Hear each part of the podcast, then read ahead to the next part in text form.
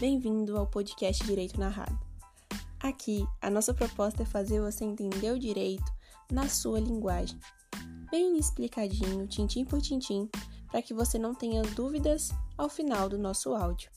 Eu espero que você goste daqui e, se você gostar, você pode nos acompanhar durante toda a semana.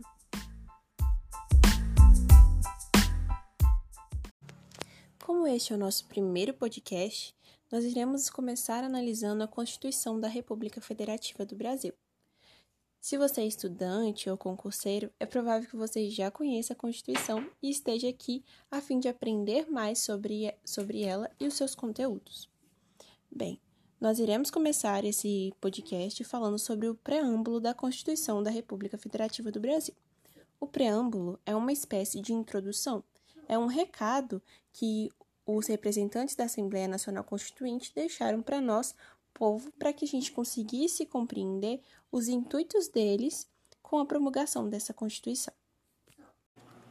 Assim, lendo o texto do preâmbulo, logo nas primeiras linhas, nós conseguimos encontrar algumas informações muito importantes para a nossa compreensão do nosso ordenamento jurídico.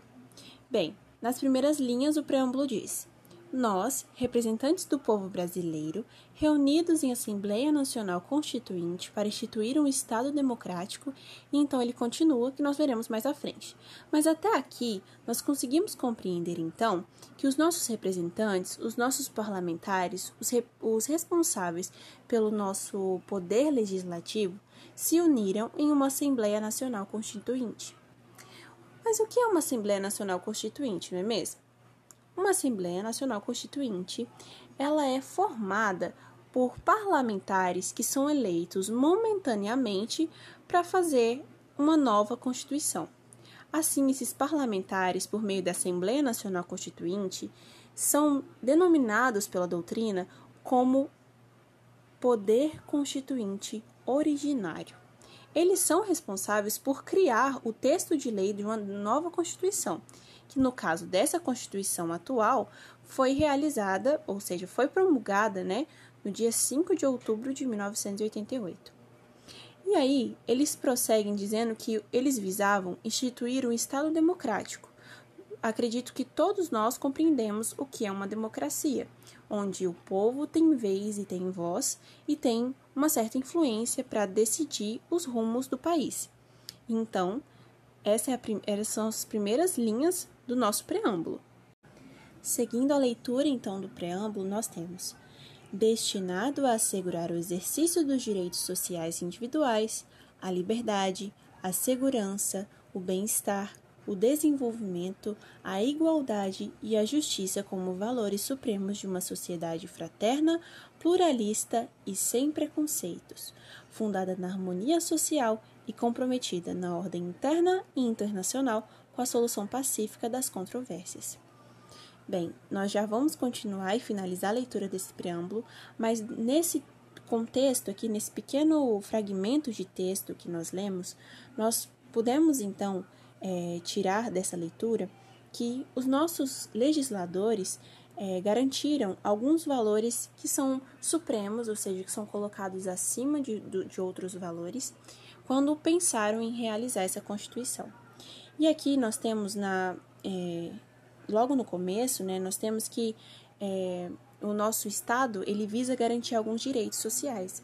Os direitos sociais eles são alguns direitos que nas primeiras constituições nós não tínhamos e que historicamente são direitos muito positivos para a população, porque são direitos, por exemplo, como o direito à educação, o direito à saúde, ao lazer, que são direitos pensados no todo e não somente na, no, é, na liberdade, né, no, no direito individual de cada cidadão, por exemplo, o direito à propriedade, que foi um dos primeiros direitos garantidos ao, ao cidadão, né, à pessoa humana. Então, os direitos sociais eles são muito importantes e essa Constituição, inclusive essa Constituição de 1988, ela é tida como uma Constituição cidadã por ter vários artigos, né, vários é, dispositivos que versam sobre direitos é, fundamentais para a nossa população. Em seguida, ele vai falar sobre a liberdade, segurança, bem-estar e etc., que são valores muito importantes também para que a gente possa estabelecer como o próprio texto prossegue, uma sociedade harmônica.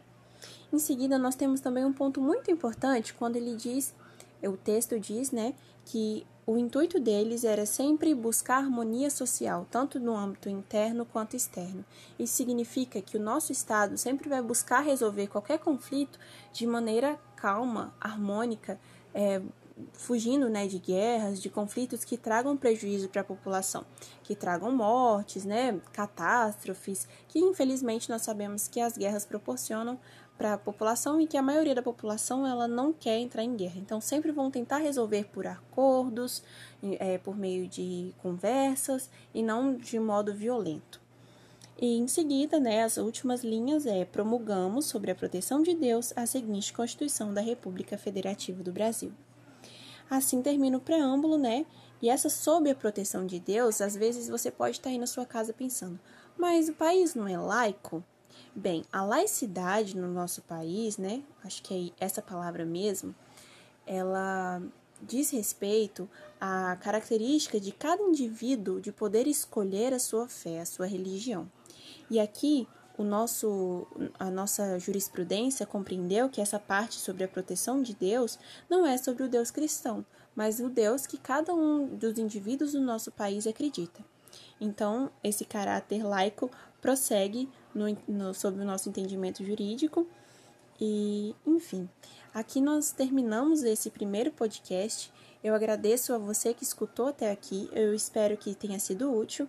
E eh, para que você entenda melhor a estrutura dos nossos próximos podcasts, nós faremos análises de cada artigo, de cada pedacinho da lei.